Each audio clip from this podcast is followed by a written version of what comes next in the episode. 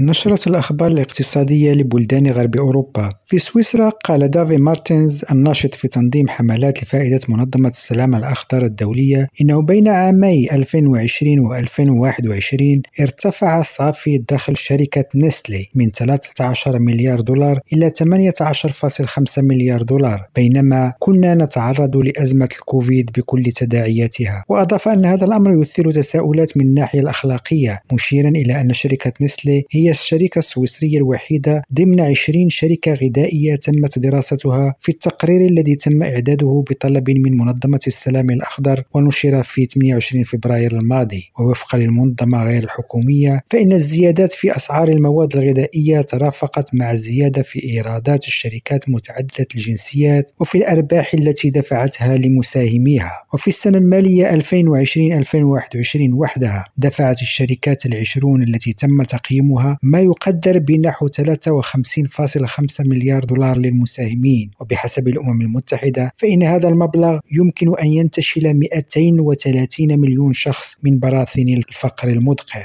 في بريطانيا أعلنت سلسلة محلات السوبر ماركت الألمانية ألدي عن خطط لخلق 6000 وظيفة جديدة في المملكة المتحدة في غضون هذا العام. وسيتم تعيين الموظفين بمراكز التوزيع الخاصة بالشركة بالإضافة إلى عدد من المتاجر الجديدة بما في ذلك في مدن نورويتش ونيوكاسل. ولدى ألدي 990 متجرا و40 ألف موظف في بريطانيا وقد تفوقت بالتالي على موريسونز العام الماضي لتصبح رابع أكبر سلسلة سوبر ماركت في المملكة المتحدة. نزار الفراوي ريم راديو جنيف.